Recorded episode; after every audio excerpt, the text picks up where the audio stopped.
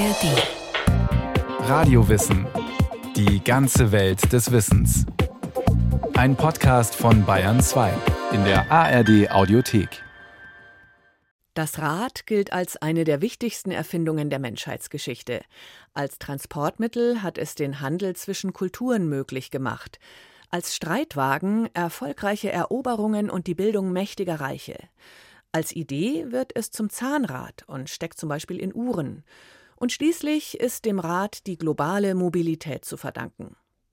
Lange dachte man, dass die Welt im altorientalischen Mesopotamien ins Rollen gekommen ist. Heute gilt die alteuropäische Tripolje-Kultur als wahrscheinlicher Ursprungsort des Fahrens, vor 6000 Jahren auf dem Gebiet der heutigen Ukraine. Lang lang ist's her. Ungefähr zu jener Zeit, als der Mann von Thiesenjock, ein dunkelhäutiger, jungsteinzeitlicher Wanderer mit dem modernen Namen Ötzi, die Alpen überqueren wollte und 3356 Jahre vor unserer Zeitrechnung von einem Pfeil getroffen in eine Gletscherspalte stürzte. Runde 5380 Jahre ist es her.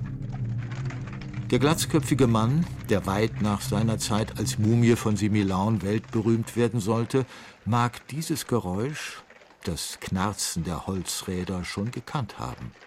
Das Rumpeln der archaischen Achsen, die sich ächzend reibenden Holzbohlen des klobigen, vierrädrigen Wagens. Und der Eindruck wird sich tief in sein steinzeitliches Bewusstsein eingeprägt haben – denn die Erfindung von Rad und Wagen, das wissen wir heute, war eine höchst ungewöhnliche und bis heute täglich wirksame Erfindung. In dem Zeitalter, das wir gewöhnlich die graue Vorzeit nennen, dem Neolithikum oder der Jungsteinzeit, in dem sich der Übergang von Jäger- und Sammlerkulturen zu Hirten- und Bauernkulturen vollzog. Über Jahrzehntausende war der Mensch zu Fuß gelaufen und plötzlich begann er zu fahren – der Archäologe Stefan Burmeister versucht sich auszumalen, wie groß damals das Staunen gewesen sein mag. Man muss sich vorstellen, wie der Mensch sich bis dahin selbst fortbewegt hat. Also eben immer nur auf seinen eigenen Füßen. Mit dem Wagen taucht plötzlich eine ganz andere Art von Fortbewegung auf. Man sitzt oder steht über den Dingen und schwebt, auch wenn es vielleicht ein bisschen ruckelig ist, aber man gleitet ja im Grunde so ein bisschen so dahin und muss sich selbst nicht mehr bewegen. Das ist natürlich so eine ganz andere Form plötzlich der Automobilität, die ja schon eher so was von Erscheinen hat als von Gehen oder sich fortbewegen. Automobilität. Wer sich das Wort auf der Zunge zergehen lässt, erahnt die Jahrtausende der Kulturentwicklung, die von den rustikalen Konstruktionen der Jungsteinzeit über elegante Streitwägen der Ägypter und Griechen, herrschaftlich kaiserliche Prunkkarossen, Planwägen im Wilden Westen, verspielte Hochzeitskutschen, erste Automobile, mächtige Lokomotiven bis hin zum hochgezüchteten Formel-1-Rennwagen reichen. Erfindungen, die die Welt zum Dorf machten, den globalen Handel begründeten, Geschwindigkeit und Zeitmessung nach sich zogen. Und zu dem führten, was heute als privater Pkw oder mächtiger 40-Tonner unseren Alltag im 21. Jahrhundert prägt. Doch wie begann das alles? Wo und wann kam die Weltgeschichte ins Rollen? Der Blick zum Himmel zum Rund von Sonne und Mond hatte den Menschen wohl schon immer gezeigt, dass es mit den über das Firmament ziehenden Kreisen etwas Besonderes auf sich hatte. Auch als mythisches Symbol für den Lauf der Jahreszeiten war der Kreis schon lange ein Begriff, nicht jedoch als bewegliches Rund. Lange Zeit gingen die Historiker davon aus, dass die Idee zum Rad zum ersten Mal in den legendären Reichen im Urstromland aufblitzte, die als Wiege der Zivilisationen galten denn im sumerischen Uruk auf dem Gebiet des heutigen Irak hatte man im Grab eines Königs alte Schrifttafeln gefunden, deren Zeichen und Piktogramme bereits 3400 vor Christus vierrädrige Wägen zeigten, also stolze 5400 Jahre alt sind. Doch der finnische Paläolinguist und Historiker Asko Parpola vermutet einen noch älteren und ganz anderen Ursprungsort des Rats. It has been accepted Lange Zeit galten die Sumerer als Erfinder von Rad und Wagen, rund 3400 vor Christus. Aber in den letzten zwei Jahrzehnten hat man in Europa mehr und mehr Funde gemacht, die aus ungefähr der gleichen Zeit stammen. Deshalb wird die sumerische Theorie heute in Frage gestellt. Ich glaube, dass Rad und Wagen im Gebiet der zentralen Ukraine erfunden wurden, nahe der heutigen Stadt Kiew, rund 3600 Jahre vor Christus oder etwa zu der Zeit.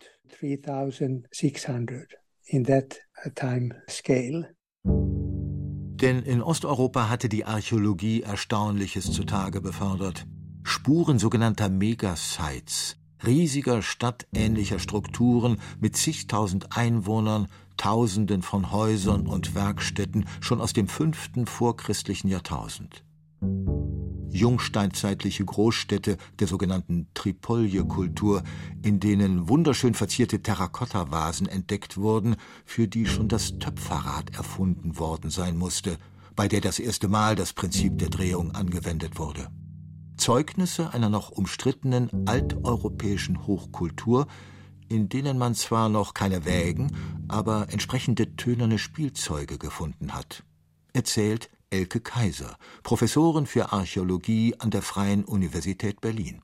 Und dort haben wir schon Mitte des vierten Jahrtausends vor Christi Geburt Hinweise in Form von Tierfiguren aus Ton, die durchlochte Beine haben und in der Nähe oder in den gleichen Siedlungen sind dann auch Tonräder gefunden worden. Und man nimmt an, eben dass in diesen horizontal durchlochten Beinen dieser Tierfiguren dann wahrscheinlich ein Hölzchen gesteckt hat, quasi wie eine Achse, und auf beiden Seiten dann Räder befestigt waren. Das sind keine richtigen Wagen, aber spielzeugähnliche Figuren, die von den Menschen damals bei irgendwelchen Ritualen benutzt worden sind. Spielzeuge, die natürlich darauf schließen lassen, dass solche Dinge schon im praktischen Gebrauch waren, bevor Kinder damit symbolisch hantierten. Richtige Räder und Wägen fand man aber nicht. Solche großen archäologischen Fundstücke gibt es erst aus osteuropäischen Gräbern, die ein paar hundert Jahre später datieren, rund 3100 vor Christus und jüngste Ausgrabungen haben aus etwa der gleichen Zeit Rad- und Spurenfunde aus ganz verschiedenen Regionen und Kulturen, von der Nordsee bis zum Hindukusch, zutage gebracht. So fanden sich in Norddeutschland 3450 Jahre alte Räderspuren aus der bäuerlichen Trichterbecherkultur.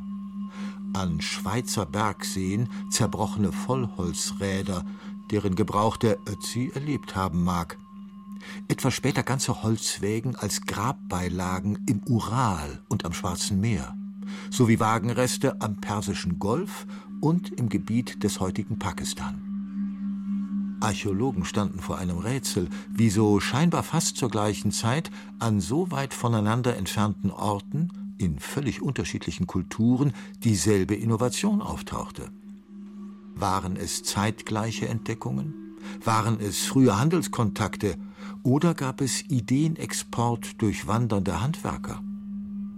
Wie in einem Puzzle versuchen heute die Altertumsforscher, den Ort und die Verbreitung der Erfindung zu rekonstruieren. Theorien gibt es so manche, Beweise wenige.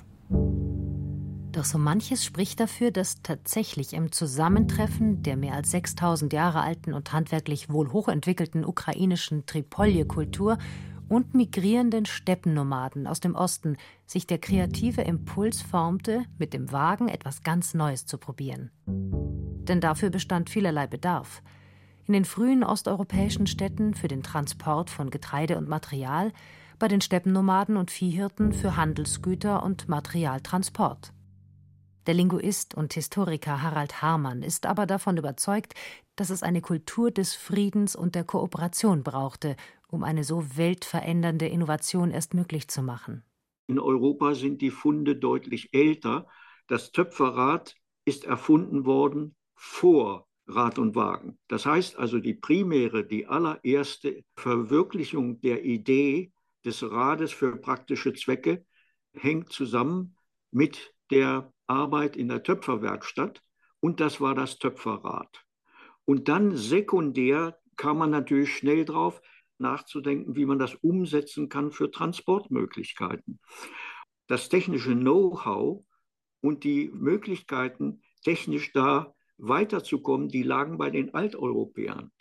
Also die Tripilia-Kultur oder Tripoli, wie man sie russisch auch nennt, war der östliche Ausläufer dieses Komplexes Alteuropa oder der Donauzivilisation. Und diese Großstädte waren für die Hirtennomaden weiter im Osten interessant, denn mit diesen Leuten standen sie in regen Handelsbeziehungen. Rad und Wagen sind erfunden worden, so wie ich das sehe, nur in friedlicher, in interkultureller Kooperation unter Einbringung von Ressourcen und Know-how von beiden Seiten. Da konnte es gelingen, so eine wichtige Erfindung zu machen. Von der wohl matriarchalen und sehr egalitären Donaukultur wird angenommen, dass sie sechs bis 4000 vor Christus gut zwei Jahrtausende ohne Krieg und soziale Hierarchien auskam. Perfekte Voraussetzung für Kreativität und neue Ideen, glaubt Harald Hamann. Zur Erfindung des Rades kam es, als die kreativen Siedler auf Nomaden stießen, die Hartholz als Ressource mitbrachten. Hamann ist überzeugt, dass die bahnbrechende Erfindung sich von dort durch wandernde Handwerker und Händler schnell in alle Richtungen verbreitete. Vielleicht nicht mit den klobigen, ohne bewegliche Vorderachse auf Wanderpfaden kaum lenkbaren Wägen. Dafür waren die ersten leicht brechbaren Vollholzräder nicht geschaffen. Aber zu Fuß, als wandernde Handwerker und Ideenträger der Raderfindung. Und so mag es kaum 100 oder 200 Jahre gedauert haben, bis die Idee des Wagens bis nach Sibirien und Mesopotamien, nach Persien, Pakistan und China reichte. Vor Ort mögen die einfachen Kastenwägen vielerlei Funktionen erfüllt haben. Als lokales Transportmittel für Laub, Heu und Ernten, als Planwagen für Nomaden und Viehzüchter, als sakrales und rituelles Symbol viel später auch als Kriegsgerät. Vielleicht auch mal als archaischer LKW für den Handel mit begehrten Metallen in der beginnenden Kupferzeit. Aber immer wieder zunächst auch als Prestigeobjekt und Prunkwagen mächtiger lokaler Herrscher oder reicher Händler. Denn das Fahrzeug als Statussymbol ist keine neue Idee. Der Mythos der Mobilität reichte sogar bis über das Leben hinaus. Bedeutende Persönlichkeiten wurden ab 3100 vor unserer Zeitrechnung mit ganzen Wägen begraben. Das war, als wenn man heute seinen Porsche mit ins Grab nähme. Bemerkt lächelnd der finnische Historiker und Linguist Asko Perpola. Usually the graves exhibit das Grab spiegelte den Status des Toten. War er ein mächtiger Mann, wurde er reich begraben. Und da das Gefährt ein Zeichen von Macht und Wohlstand war, kam es mit ins Grab. Und dazu kam die symbolische Bedeutung. Besonders 1000 Jahre später, als der Streitwagen erfunden wurde. Da mag man sich vorgestellt haben, dass der Tote vielleicht auf dem Wagen zu den Himmelsgöttern fuhr dann hätte er ihn für die Reise in die Anderswelt schon mal dabei. Weil außer den Grabfunden und vereinzelten zerbrochenen Rädern wenig der meist hölzernen Gefährte der heutigen Archäologie erhalten blieben, sind die materiellen Belege für die erste Erfindung des Wagens und seine folgende Verbreitung nur dünn gesät. In der Erforschung der frühen Vergangenheit etablierte sich aber eine ganz eigene Richtung die historische Paläolinguistik. Sie untersucht die Wortstämme von Sprachen und kann so ermitteln, wie sich Begriffe und Worte in früheren Zeiten verbreitet haben. Weil die Erfinder eines Gegenstands ihm oft auch einen Namen geben und dieser Begriff in der Regel von Nachahmern übernommen wird, kann man an der Verwendung des Ursprungswortes oft erkennen, wo der Gegenstand originär herstammt. In vielen Kulturen werden bis heute indoeuropäische Worte für Wägen und ihre Bauteile benutzt. Diese entstammen einer Sprache, die sich vor 5000 Jahren in der heutigen Ukraine durchsetzte, als die indoeuropäischen Nomaden mit den friedlichen alteuropäischen Kulturen kooperierten. Für den Linguisten Harald Hamann ein weiterer Beleg, wo der Wagen ursprünglich herkam. Und der Spracharchäologe zeigt an einem skurrilen Beispiel, dass sich über die linguistische Spurensuche sogar Erkenntnisse über die ursprünglich ausschließlich friedliche Nutzung der frühen Gefährte gewinnen lassen. Der Wortschatz für den Wagenbau, der hat sich auch im Alteuropäischen entwickelt und da sind Lehnwörter im Altgriechischen erhalten. Satinai, das ist der Ausdruck für einen zweirädrigen Wagen, speziell für Frauen. Mit dem Wagen wurde die Braut zum Ort der Hochzeit gefahren. Das heißt also, friedlicher kann man es sich kaum vorstellen. Und die Griechen in der Antike haben das dann auch aufgegriffen. Die Idee ist uralt und die Erfindung ist uralt, also mindestens, sagen wir mal, seit über 5000 Jahren gibt es noch Hochzeitskutsche. Tatsächlich scheinen in den frühen Kulturen der Kupfer-, Bronze- und Eisenzeit die einfachen, schwer lenkbaren Kastenwägen den Ansprüchen lange genügt zu haben. Ständige kleine Innovationen wie die Erfindung des Speichenrads machten die großen vierrädrigen doppelachsigen Wägen immer stabiler und belastbarer. Doch es sollte noch weitere tausend Jahre dauern, bis wohl ebenfalls fast zeitgleich in Osteuropa, in den Steppenkulturen am Ural und in Mesopotamien, nach der Domestizierung des Pferdes, der beweglich, lenkbare und für damals unglaublich schnelle zweirädrige Streitwagen erfunden wurde. Dann hatte es mit der friedlichen Nutzung der Erfindung bald ein Ende. Der Streitwagen sollte ab 2100 v. Chr., wahrscheinlich ausgehend von der Sintashta-Kultur am Ural, eine völlig andere Kriegsführung etablieren, die sich schnell verbreitete. Er wird zum Fahrzeug der Kriegereliten. Herrschaft wird militarisiert. Streitwagenarmeen wurden aufgestellt, fahrbares Kriegsgerät in großer Menge produziert. In Indien rekrutierte man Söldnertruppen mit Streitwägen aus Vorderasien, die sich bald auf dem Subkontinent festsetzten und eigene Reiche bildeten. In China führte der Besitz des neuen Kriegsgeräts zum Dynastiewechsel. Lokal begann so etwas wie ein früher Rüstungswettlauf. Im Nahen Osten entstanden und vergingen Großreiche. Und in gigantischen Schlachten stießen erstmals mächtige Armeen hochgerüstet aufeinander, erzählt der Historiker und Linguist Harald Hamann.